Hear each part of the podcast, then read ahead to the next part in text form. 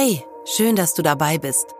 Bevor wir mit dir in die nächste Folge von Morphium und Ingwer starten, wollen wir dich darauf hinweisen, dass dich das Thema triggern könnte. Solltest du dich in unseren Gesprächen wiederfinden oder mit Essstörungen zu kämpfen haben, klick mal auf bzga-essstörungen.de. Dort findest du Informationen und Hilfe zum Thema. Morphium und Ingwer. Der Gesundheitspodcast der AOK Rheinland-Hamburg. Gesund hören mit Olli Briesch und Michael Imhof. Willkommen, schön, dass ihr wieder dabei seid bei einer neuen Folge von Morphium und Ingwer. Jeder von euch hat garantiert schon mal eine Phase im Leben gehabt, in der ihr zum Beispiel auf Kalorien geachtet habt. Und jeder hat irgendwann bestimmt schon mal versucht, eine Diät zu machen. Wir reden heute bei Morphium mit Ingwer darüber, wenn aus so einer Phase mehr wird und das Leben verändert. Wenn der Umgang mit Essen oder Ernährung nicht mehr gesund ist, sondern krank und gefährlich. Wir reden heute bei Morphium mit Ingwer über Essstörungen. Um eine Sache direkt mal klarzustellen, nicht jeder von euch, der beim Essen mal ab und zu über die Stränge schlägt, der es mal krachen lässt und nach dem Schnitzel noch das dritte oder wie bei Olli vierte Eis einfährt, ist ernsthaft krank. Und nicht jede von euch, die durch eine Diät zum Beispiel mal viel abgenommen hat, ist direkt magersüchtig. Heute bei Morphium und Ingwer. Das Gute am Essen. Ich halte eine Essstörung, auch wenn sie so heißt, für eine durchaus kreative und aktive Leistung eines Menschen. Das Schlechte am Essen. Das war nur im Kopf, wie komme ich um eine Mahlzeit herum, wie schmeiße ich was weg, äh, an Brot, wie auch immer. Hilfe beim Essen. Man ist nicht alleine. Es gibt so viele Leute, die an diesem Krankheitsbild leiden und es gibt auch so viele Leute, die einen da unterstützen können. Morphium und Ingwer. Essstörungen. Eine Essstörung kann sich in verschiedenen Bereichen zeigen. Es kann das wahllose, zwanghafte in sich hineinstopfen großer Nahrungsmengen genauso sein, wie dass jemand von euch überhaupt nichts mehr isst. Mit den Menschen, die ihr heute bei uns im Podcast kennenlernt, finden wir raus in Zusammenarbeit mit der AOK Rheinland-Hamburg, ab wann müsst ihr euch über Essverhalten Sorgen machen? Wie sieht Hilfe konkret aus? Und wie kann ich vielleicht auch mögliche Ursachen erkennen und vorbeugen, um keine Essstörung zu bekommen? Oder, was ja auch denkbar ist, ihr stellt fest bei einem Freund oder einer Freundin, dass sein Essverhalten sich geändert hat. Er hat plötzlich sehr viel zugenommen, sie hat wahnsinnig viel abgenommen. Wie spreche ich das an? So, und wir sind jetzt live verbunden mit der Klinik am Corso in Bad Oeynhausen und da sitzt einer der führenden Ansprechpartner in Deutschland für genau dieses Thema. Wenn jemand in Australien, den USA und Großbritannien studiert hat, hat er natürlich einen international klingenden Namen wie Huber. Professor Dr. Thomas Huber wurde geboren in Österreich. Seinen charmanten Akzent verlor er spätestens beim Studium im hochdeutschen Hannover.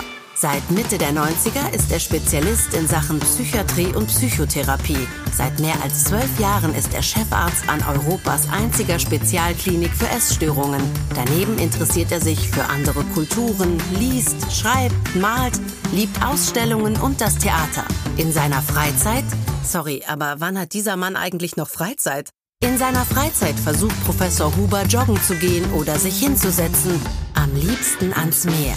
Mehr von ihm gibt es auch jetzt. Direkt aus der Klinik am Corso in Bad Oeynhausen.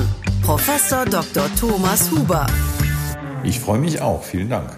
Eine Diät macht ja jeder mal oder man futtert gerne mal im Urlaub so ein All-You-Can-Eat-Buffet leer. Ab wann spricht man konkret von einer Essstörung? Also die unterschiedlichen Essstörungen haben natürlich wie alle Erkrankungen einen gewissen Kriterienkatalog, der erfüllt sein muss. Ich würde mal etwas flapsig sagen, äh, eine Essstörung ist dann eine Störung, wenn ich persönlich darunter leide. Prinzipiell neigt man dazu, äh, bei Essstörungen drei große Gruppen zu verbinden. Das ist einmal die Magersucht, bei der Menschen ganz bewusst weniger essen, als ihr Körper eigentlich braucht und abnehmen. Und dann gibt es die Gruppe der Bulimie. Da erleiden die Menschen Essattacken und tun aber etwas aktiv, um davon nicht zuzunehmen. Das kann Erbrechen sein, das kann sein, dass sie zwischendurch hungern, das kann sein, dass sie viel Sport betreiben oder Abführmittel und Diuretika missbrauchen oder ähnliches.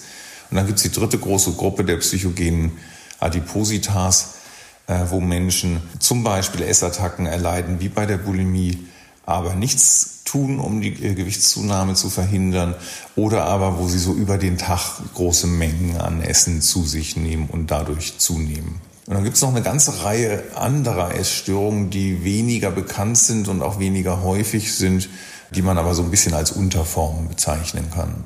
Können Sie da auch noch was zu sagen, welche das sind? Da geht's weniger um, ich will unbedingt abnehmen, sondern um so eine Art krankhaftes Gesundessen. Also ich mache mir ganz, ganz viel Gedanken darum, was ich esse. Das muss zum Beispiel unbedingt biologisch sein. Der Beschreiber äh, der Orthorexia nervosa, der war selber Biobauer und hatte sich so Regeln aufgestellt, zum Beispiel das Gemüse innerhalb von 15 Minuten nach der Ernte verzehrt werden muss. Also solche zwanghaften Regeln können da eine Rolle spielen. Ähm, und dann erwähne ich vielleicht nochmal das Night Eating Syndrome. Das ist auch noch keine ganz anerkannte Diagnose, wird aber wahrscheinlich bald Einzug in den Katalog bekommen. Da nehmen Menschen vor allem nachts viel Nahrung zu sich. Kann man diese Formen immer so klar voneinander abgrenzen, wenn ein Patient vor Ihnen sitzt, oder gibt es auch, ich sag mal, Mischformen? Das ist eine extrem gute Frage. Danke, vielen in Dank. Der Tat, in der Tat ist es so, dass die ganz klassischen reinen Formen gar nicht so häufig sind und man eher oft eine Essstörung findet, die Elemente verschiedener Störungen verbindet. Was man auch häufig sieht, ist ein Wechsel von einer Essstörung in die andere. Also es kann passieren, dass jemand aus einer Anorexie in eine Bulimie wechselt und wieder zurück oder in eine Binge-Eating-Störung. Bevor wir auf die Ursachen einer Essstörung eingehen, es gibt ja etwas, äh, das ist dieser berühmte Body Mass Index. Was sagen Sie denn zu diesem BMI? Hilft der bei der Beurteilung, ob jemand wirklich eine Essstörung hat? Der hilft schon, muss man sagen. Äh, äh, um eine Erkrankungsschwere beurteilen zu können, so einigermaßen. Und um so eine Idee zu haben, was kann vielleicht noch Normvariante sein. Äh, wir Menschen sind ja nicht alle gleich. Und wo wird's wirklich krankhaft? Man muss sich aber auch klar machen, dass eben äh, die Bandbreite sehr groß ist und es ganz gesunde Menschen gibt, die leicht untergewichtig sind und ganz gesunde Menschen, die leicht übergewichtig sind. Das ist ja eine rein statistische Größe, wo man Normalität einordnet. Es ist ja eigentlich schön, dass wir Menschen nicht alle gleich sind und nicht jeder muss innerhalb dieses Normalgewichts liegen. Wenn ich mich gut fühle und mit mir zufrieden bin, dann gibt es keinen Grund, unbedingt in dieses Normalgewicht reinkommen zu wollen. Und anekdotisch vielleicht mal, es gibt äh, Statistiken zum Thema, wer hat denn die besten Überlebenschancen? Und da ist ein leichtes Übergewicht günstiger, als wenn man eher schlank ist. Ja, Sie retten meinen Tag. Na Gott sei Dank. Wie muss ich mir den Alltag vorstellen von Menschen, die an einer Essstörung leiden? Kreisen die Gedanken da wirklich permanent ums Essen? Da gibt's natürlich auch eine große Bandbreite, aber die Menschen, die uns aufsuchen, äh, haben oft wirklich das Problem, dass sie mehr oder weniger den ganzen Tag beschäftigt sind mit Gedanken, über das Essen, was esse ich als nächstes, was habe ich gegessen, war das in Ordnung, was ich gegessen habe, wie sehe ich aus, habe ich zugenommen, äh, muss ich abnehmen, äh, wann kriege ich das nächste Essen und dass das oft recht quälend ist und wirklich über den ganzen Tag begleitet, das ist recht häufig. Und wie lange brauchen Betroffene, bis sie dann irgendwann auch mal vor ihnen sitzen und es erkennen, ich bin ernsthaft krank? Das ist etwas besser geworden, weil die Aufklärung in der Bevölkerung ganz gut ist und äh, heutzutage Essstörungen eher ein bisschen schneller erkannt werden. Äh, gerade im Zuge der Pandemie im Moment äh, habe ich mit einigen Menschen zu tun, die im Lockdown sozusagen ihre Essstörung entwickelt haben und die jetzt innerhalb der letzten Monate schon in Behandlung kamen, also unterhalb eines Jahres. Äh, das ist also inzwischen etwas schneller. Es kann aber durchaus auch mal passieren, dass ich hier jemanden sitzen habe, die seit 25 Jahren eine Essstörung hat und nie eine Behandlung in Anspruch genommen hat. Was wären denn Folgen oder Langzeitfolgen von Essstörungen, die nicht therapiert werden? Na, da gibt es einerseits die körperlichen Folgen, sowohl Übergewicht als auch äh, Untergewicht, als auch wenn ich äh, bulimisch zum Beispiel erbreche, hat natürlich körperliche äh, Folgekrankheiten zur Folge. Je länger eine Essstörung unbehandelt existiert, desto höher ist das Risiko, dass sie auch dauerhaft bleibt. Und es ist einfach in den Anfängen leichter aus einer Essstörung noch herauszutreten wieder, als äh, wenn ich schon mittendrin stecke und es für mich sozusagen schon Normalität geworden ist, bestimmte Dinge gar nicht zu essen oder tägliche Essattacken zu haben oder nach jeder Mahlzeit zu erbrechen oder was immer so meine Symptomatik ist. Wir haben jetzt über die verschiedenen Formen der Erkrankung gesprochen. Wir wollen zu den Ursachen von Essstörungen kommen. Wie kann man die Ursache für eine Essstörung bei einer Patientin, bei einem Patienten rausfinden? Das war auch wieder eine sehr gute Frage. Ähm, prinzipiell sind die Ursachen für eine Essstörung so individuell wie das Menschen sind. Also es wirken viele, viele Dinge zusammen. der Kulturkreis, in dem ich lebe, was ich für eine Persönlichkeit habe, wie ich aufgewachsen bin, wie ich so genetisch aufgestellt bin.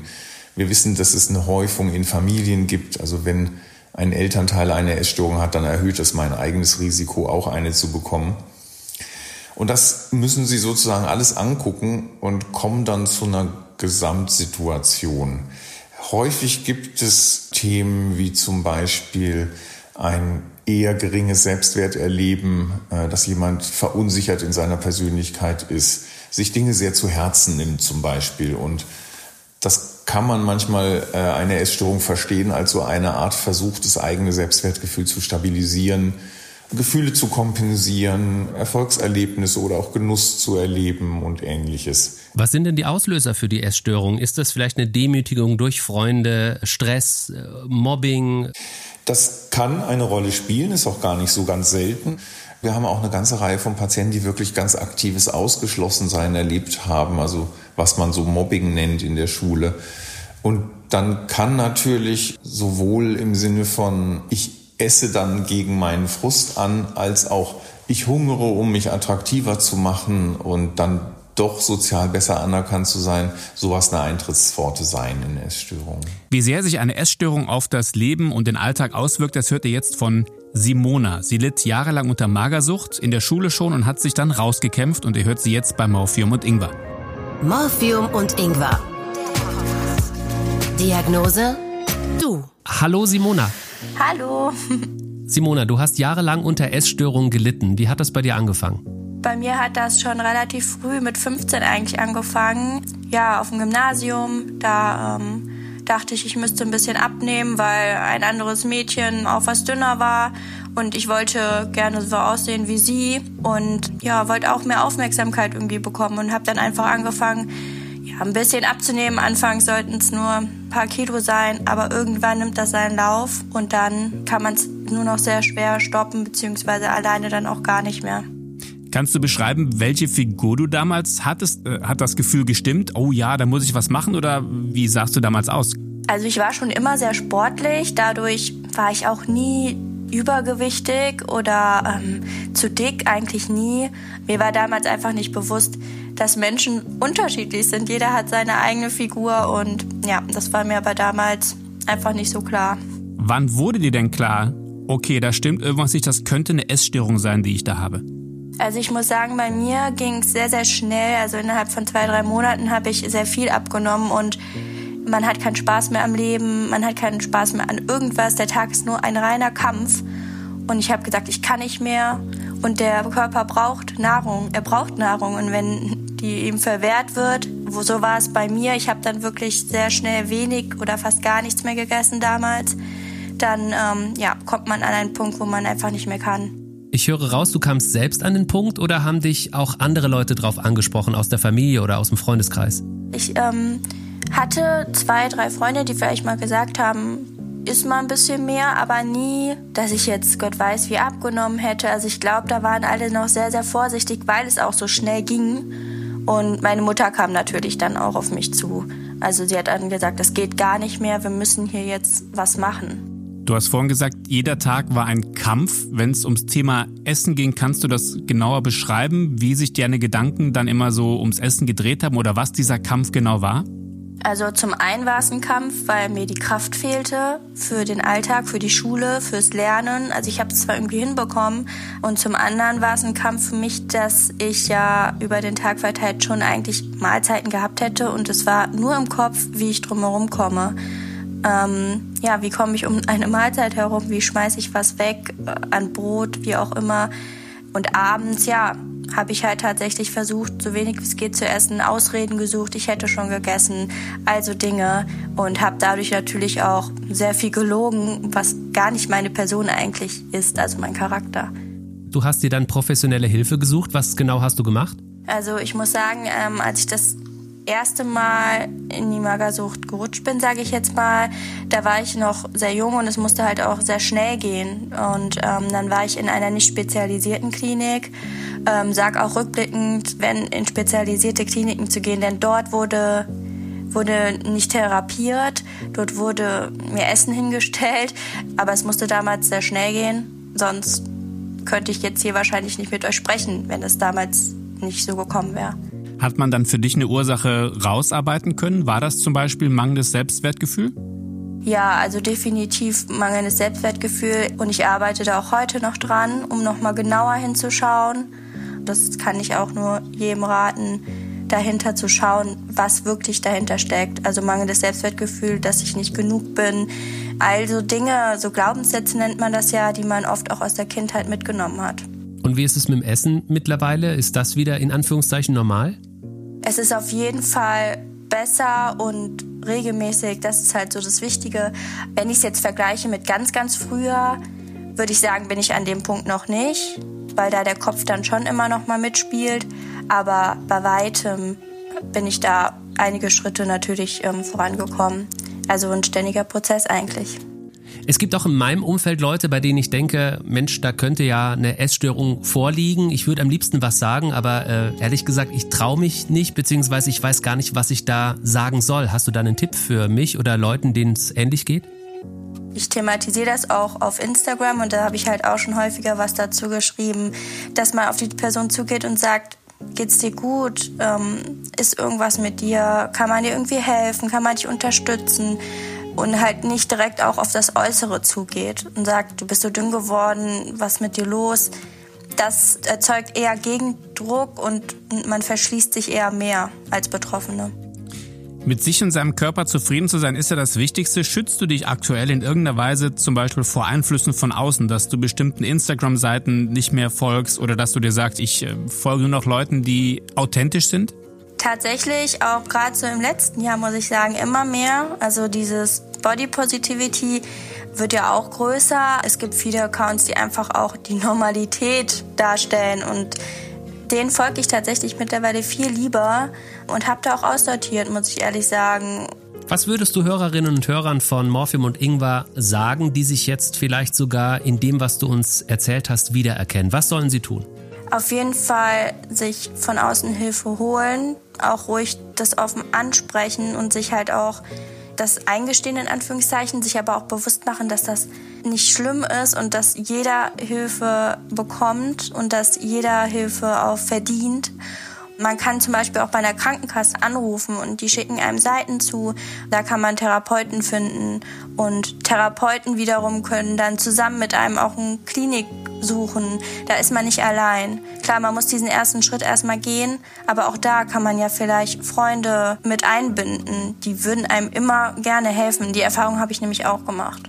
Simona, vielen Dank für deine Eindrücke und dass du dabei äh, bist hier bei Morphium und Ingwer. Sehr, sehr gerne. Alles Gute auf deinem weiteren Weg. Dankeschön, euch auch noch. Morphium und Ingwer. Diagnose? Du. Ein großer Bereich sind, äh, ich sag mal, die gesellschaftlichen Einflüsse, kurz gesagt Social Media, Germany's Next Topmodel, Instagram und irgendwelche Schönheitsideale. Wie sehr ist das, spielt das eine Rolle bei den Menschen, die Sie täglich kennenlernen in der Klinik? Also gerade bei den jungen Menschen durchaus ziemlich. Wir haben viele äh, Patienten, die sehr viel in sozialen Medien unterwegs sind, die auch mit Freunden sowas machen wie wir proben Laufstegtraining sozusagen. Ja, wir spielen sowas wie Germany's Next Topmodel nach. Und viele erzählen uns, dass sie äh, sehr viel Zeit damit verbringen, vermeintlich besonders tollen Menschen äh, in den sozialen Medien zu folgen Statistisch ist das mal untersucht worden, dass 70 Prozent der Bilder von Personen, die man im Internet so sieht, nachbearbeitet sind. Also ich sehe da halt nicht die Realität. Die Menschen zeigen ja eher eine positive, geschönte Version von sich. Sowohl optisch als auch irgendwie toll ist mein Leben.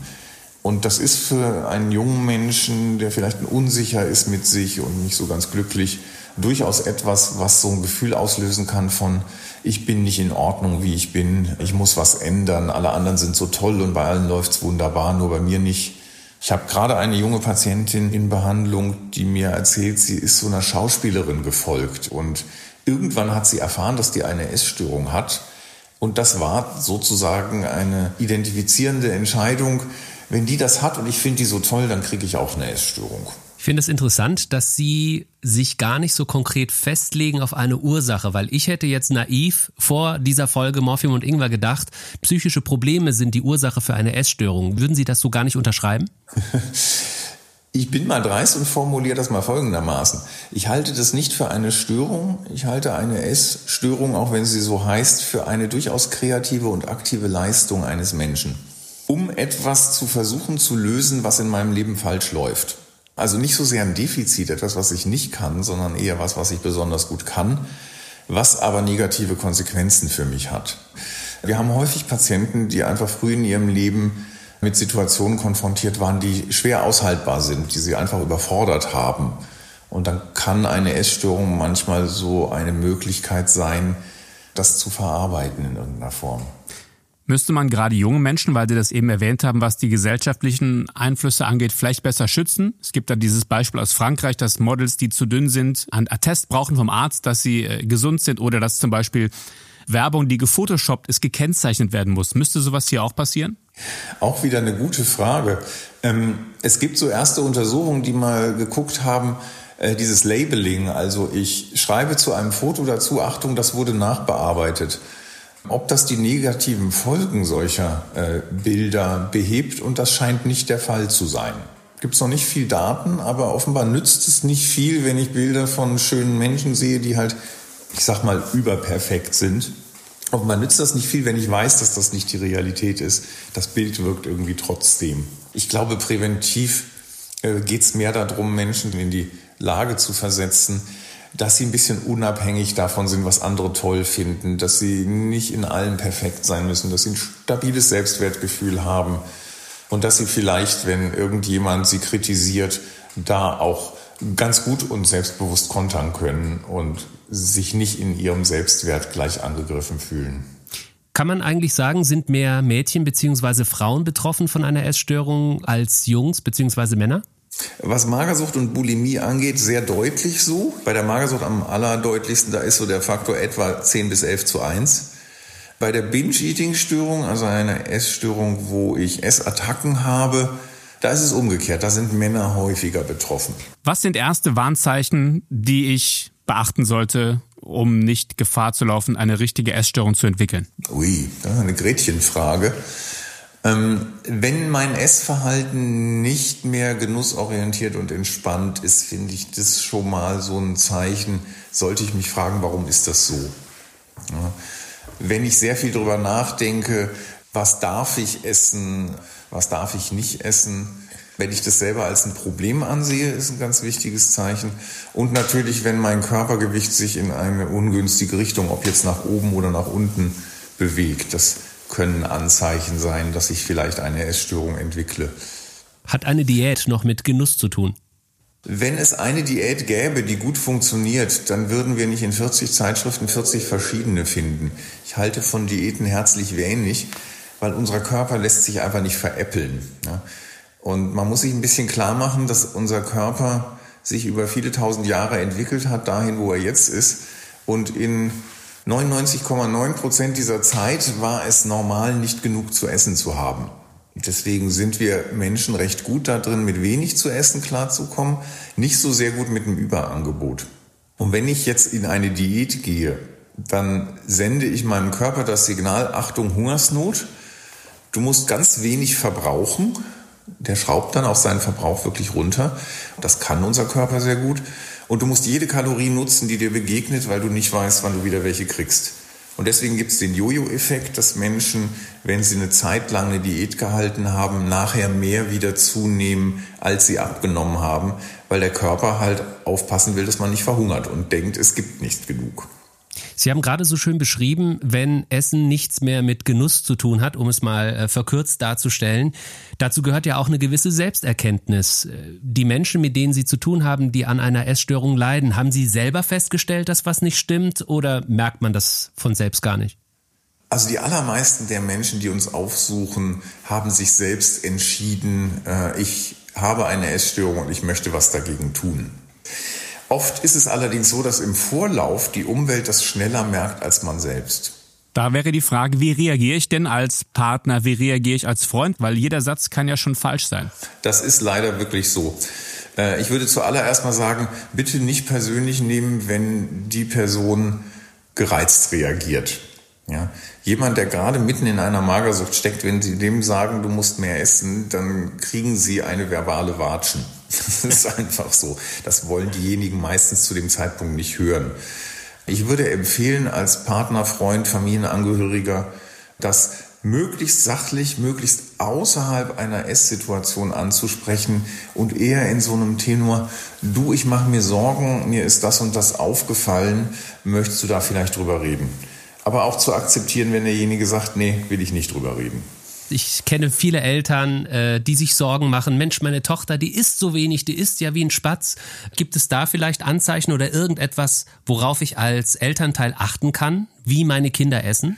Zuallererst würde ich mal sagen, nicht sofort bei irgendwie mal kleinen Auffälligkeiten reagieren und das zu sehr dramatisieren. Anzeichen, wo ich mir wirklich anfangen sollte, Sorgen zu machen, sind, äh, wenn es einen Leistungsknick in der Schule geht oder wenn Schule plötzlich ganz, ganz besonders wichtig geworden ist wenn sich jemand von Freunden zurückzieht, einfach keine Freude mehr zu haben scheint, nicht mehr lacht und zwanghaft und sehr verbissen beim Essen wird. Oder wenn es so eine Heimlichkeit gibt, ja, dass jemand heimlich ist, äh, offensichtlich irgendwo Essen hortet oder ähnliches. Da sollte ich als Eltern hellhörig werden.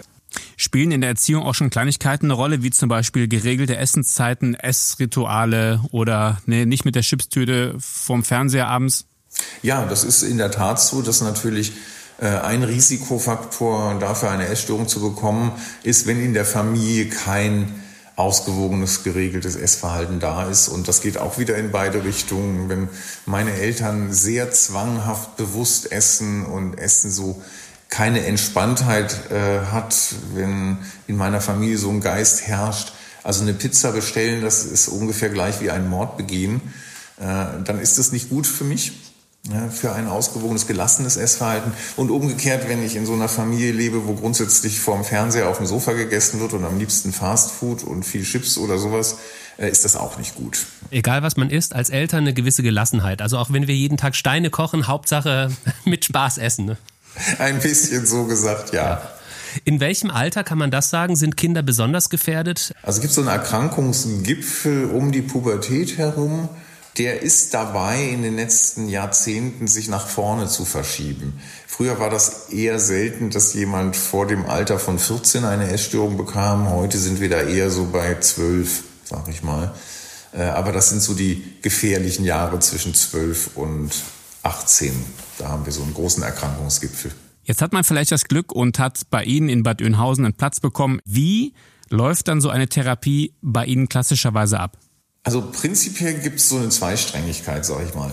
Das eine ist wieder an ein, und da bin ich wieder bei gelassen und genussorientiert, ein Essverhalten anzugewöhnen, das ausgewogen ist, aber eben mit Freude auch stattfindet, wo ich alles essen kann und keine Verbote da sind. Immer wieder reagieren unsere Patienten sehr erstaunt, wenn sie feststellen, egal ob ich eine Magersucht, eine Bulimie oder ein äh, Adipositas habe, ich kriege das Gleiche hier zu essen weil wir eben keine Diäten bei einer Adipositas machen und kein massiv Kalorien angereichertes Essen für jemanden, der untergewichtig ist, sondern eher dem Körper die Gelegenheit geben wollen, sich wieder ins Normalgewicht zu bringen mit dem, was eine ausgewogene und normale Ernährung ist. Und neben dem Essen äh, ist dann das Thema auch, was ist eigentlich der Hintergrund meiner Essstörung, was brauche ich, damit ich die Essstörung nicht mehr brauche. Und das wird in Gesprächsgruppen, das wird in den Einzeltherapien, das wird in der Ernährungstherapie, wir haben eine Kunsttherapie im Hause und auch eine Körpertherapie, alles thematisiert. Der Körper ist ein ganz wichtiges Thema bei Essstörungen. Meistens ist das Verhältnis zum eigenen Körper eher ein ablehnendes bis feindseliges. Und sich den Körper wieder zum Freund zu machen, das ist etwas, was bei uns auch einen großen Teil in der Therapie einnimmt, wieder gut zuzuhören, was braucht mein Körper, ihn ernst zu nehmen, ihn liebevoll zu behandeln, ihm das zu geben, was er braucht. Ab wann ist denn eine stationäre Therapie sinnvoll? Wenn ambulante Maßnahmen nicht gegriffen haben, kann man sagen, wenn ich das versucht habe, das bringt nichts. Wenn das häusliche Umfeld schwierig ist und es sinnvoll ist, da mal rauszukommen, Häusliches Umfeld kann jetzt tatsächlich der eigene Haushalt sein. Das kann aber auch zum Beispiel mal sein, dass ich in der Schule so belastet bin, dass ich da mal raus muss. Und natürlich, wenn der körperliche Zustand kritisch ist. Damit ihr mal eine Vorstellung davon bekommt, ist Frederik Fleik hingefahren aus unserem Morphium und Ingwer Team und hat sich das mal für 24 Stunden angeguckt. Morphium und Ingwer. Zusatzleistung. Frederik, werden alle Essstörungen behandelt oder nur einzelne? Komplett gemischt. Also es hat mich auch überrascht. Ich habe irgendwie bei einer Klinik für Essstörungen nur an mega dünne Menschen gedacht. Es gibt aber zum Beispiel auch stark übergewichtige Leute oder halt auch welche, die ganz normal aussehen. Das sind dann oft die mit Bulimie. Zum Beispiel bei Lisa ist das so. Die ist Anfang 30 und ihre Krankheit zu verstecken, das hat sie ihr halbes Leben lang echt perfektioniert. Freunde und auch wechselnde Partner haben es erst nach Jahren zum Teil irgendwie entdeckt aber immer auch nur, indem ich es dann wirklich offen gesagt habe. Und ich wusste immer, es ist ein Problem, aber das Problem wurde immer so unterdrückt, weil es im Heimlichen, im Dunklen passiert ist und dadurch wenn niemand es mitkriegt, muss man es auch nicht ansprechen. Ja, und sie sagt auch, dass Essstörungen halt auch echt tricky sind. Äh, anfangs wird das Selbstbewusstsein gepusht, man fühlt sich gut. Am Ende standen bei ihr aber zwei Burnouts, Depressionen und wirklich absolute Kraftlosigkeit. Und da hat sie gemerkt, dass sie allein gegen die Krankheit keine Chance hat. Wie wird den Leuten konkret geholfen? Also in jeder Therapiegruppe gibt es einen Mix aus verschiedenen Essstörungen. Warum, hat mir Psychotherapeutin Manu Böse erklärt. Interessant ist, ist, die Menschen sehen ja dann sehr unterschiedlich aus und man meint, die werden sehr unterschiedlich. Oft sind die Themen, die angesprochen werden, sehr die gleichen. Also ob ich in dem Moment, wo es mir irgendwie schlechter geht, ich emotional belastet bin, mehr oder weniger esse, zeigt sich in die unterschiedliche Richtung, hat aber beides damit zu tun, mit dieser emotionalen Belastung nicht anders umgehen zu können. Es wird bei allen hinter die Essstörung geguckt. Was in deinem Leben sorgt dafür, dass du dir nur durch Hungern, Essen oder Übergeben zu helfen weißt? Da geht es ganz viel um Selbstverantwortung. Für Lisa war das am Anfang mit das Härteste weil das heißt, da ist es dann an dir zu sehen, bist du motiviert genug, um deine Essstörung wirklich zu bekämpfen oder nicht. Rückfälle gab es für sie also auch, äh, heißt wieder eine Essattacke, danach übergeben. Damit genau das aber später, also wenn man wieder auf sich allein gestellt ist, nicht mehr passiert, geht die Therapie auch oft so um die sieben Wochen. So lange dauert es in der Regel, bis man wirklich wieder gelernt hat, was ein ganz normales Essverhalten ist. Haben die Leute, die du getroffen hast, vielleicht Tipps für andere, die den Schritt noch nicht gewagt haben, sich in so eine Klinik zu begeben? Der erste Schritt ist auf jeden Fall, sich ganz klar selbst einzugestehen, ich habe da ein Problem, ich bin krank, ich brauche Hilfe. Und das ist oft wirklich gar nicht so einfach, hat mir auch Lisa erzählt. Man denkt ja immer, okay, ich habe ja meinen Body total im Griff, mache noch viel Sport und wenn es sein muss, übergebe ich mich halt. Aber irgendwann kontrolliert die Krankheit ein. Für die Erkenntnis hat sie echt ihr halbes Leben gebraucht.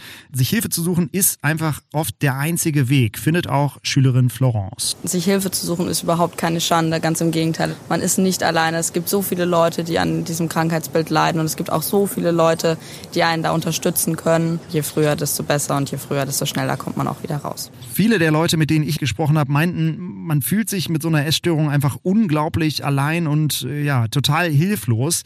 Ist man aber nicht. Und es muss ja auch nicht immer der ganz große Schritt in, in so eine stationäre Behandlung sein. Auch andere Therapieformen können echt helfen. Morphium und Ingwer. Zusatzleistung. Wie schwer ist es denn überhaupt, so einen Therapieplatz zu bekommen? Ähm, da muss man echt sagen, leider, wirklich leider, äh, in unserer Gesellschaft äh, hängt das ein bisschen davon ab, welche Essstörung ich habe. Mit einer Magersucht ist es relativ leicht. Da hat man meistens nicht so große Schwierigkeiten. Bei der Bulimie, da ist es manchmal schwieriger. Und oft haben es die Menschen mit einem Übergewicht am schwersten in eine stationäre Therapie zu kommen. Da ist wenig Verständnis in unserer Gesellschaft dafür, dass man eben nicht einfach weniger essen kann, wenn man eine Essstörung hat. Und diese Menschen müssen manchmal ein bisschen kämpfen. Am Ende klappt es meistens, dass man dann auch einen Behandlungsplatz bekommt. Wie sähe denn eine ambulante Therapie aus? Das heißt, ich treffe mich dann einmal die Woche oder wie sieht das aus? Es gibt ganz verschiedene Möglichkeiten. Ambulant gibt es vom so intensivsten, sagen wir mal, wäre eine Tagesklinik, wo ich jeden Tag hingehe und den ganzen Tag verbringe. Es gibt aber auch noch ganz andere Möglichkeiten. Äh, ich kann im ambulanten Rahmen auch Gruppentherapie machen. Ich kann mir eine Selbsthilfegruppe suchen, die durchaus sehr unterstützend sein kann. Ich kann flankierend auch Ernährungsberatung in Anspruch nehmen, noch ambulant. Was Sie von Diäten halten, das haben Sie vorhin deutlich gesagt. Ich habe auch Freunde, die treiben exzessiv Sport und sagen, ach Mensch, ich bin da fit. Ich habe aber gleichzeitig das Gefühl, äh, die ernähren sich ziemlich seltsam. Ist das auch schon eine Form von Essstörung? Das kann durchaus sein. Das lässt sich so pauschal natürlich nicht sagen. Was so Warnsignale dabei sind zum Beispiel ist, wenn ich äh, bei strömendem Regen äh, und nachdem ich umgeknickt bin, trotzdem laufen gehe. Ja? Wenn mein Körper mir eigentlich signalisiert, ich bin müde oder ich kann jetzt nicht, ich brauche eine Pause, das trotzdem mache, weil ich das Gefühl habe, ich muss, ich kann gar nicht anders. dann wird's halt langsam süchtig und dann ist es problematisch. Für mich bleibt der Satz hängen, den Sie gesagt haben, den Körper wieder zum Freund machen. Ich glaube, das ist die wichtigste Erkenntnis, die man haben sollte, wenn es mit dem Essen mal nicht so klappt. Ja, das finde ich durchaus auch. Und sein Körper zum Freund haben heißt auch auf ihn Rücksicht nehmen, heißt ihm Gutes zu tun, heißt ihn gut behandeln und heißt ihn auch gern haben. Wenn das möglich ist, dann ist schon im Kampf gegen eine Essstörung sehr, sehr viel gewonnen. Professor Huber, vielen, vielen Dank für den Besuch bei Morphium und Ingwer.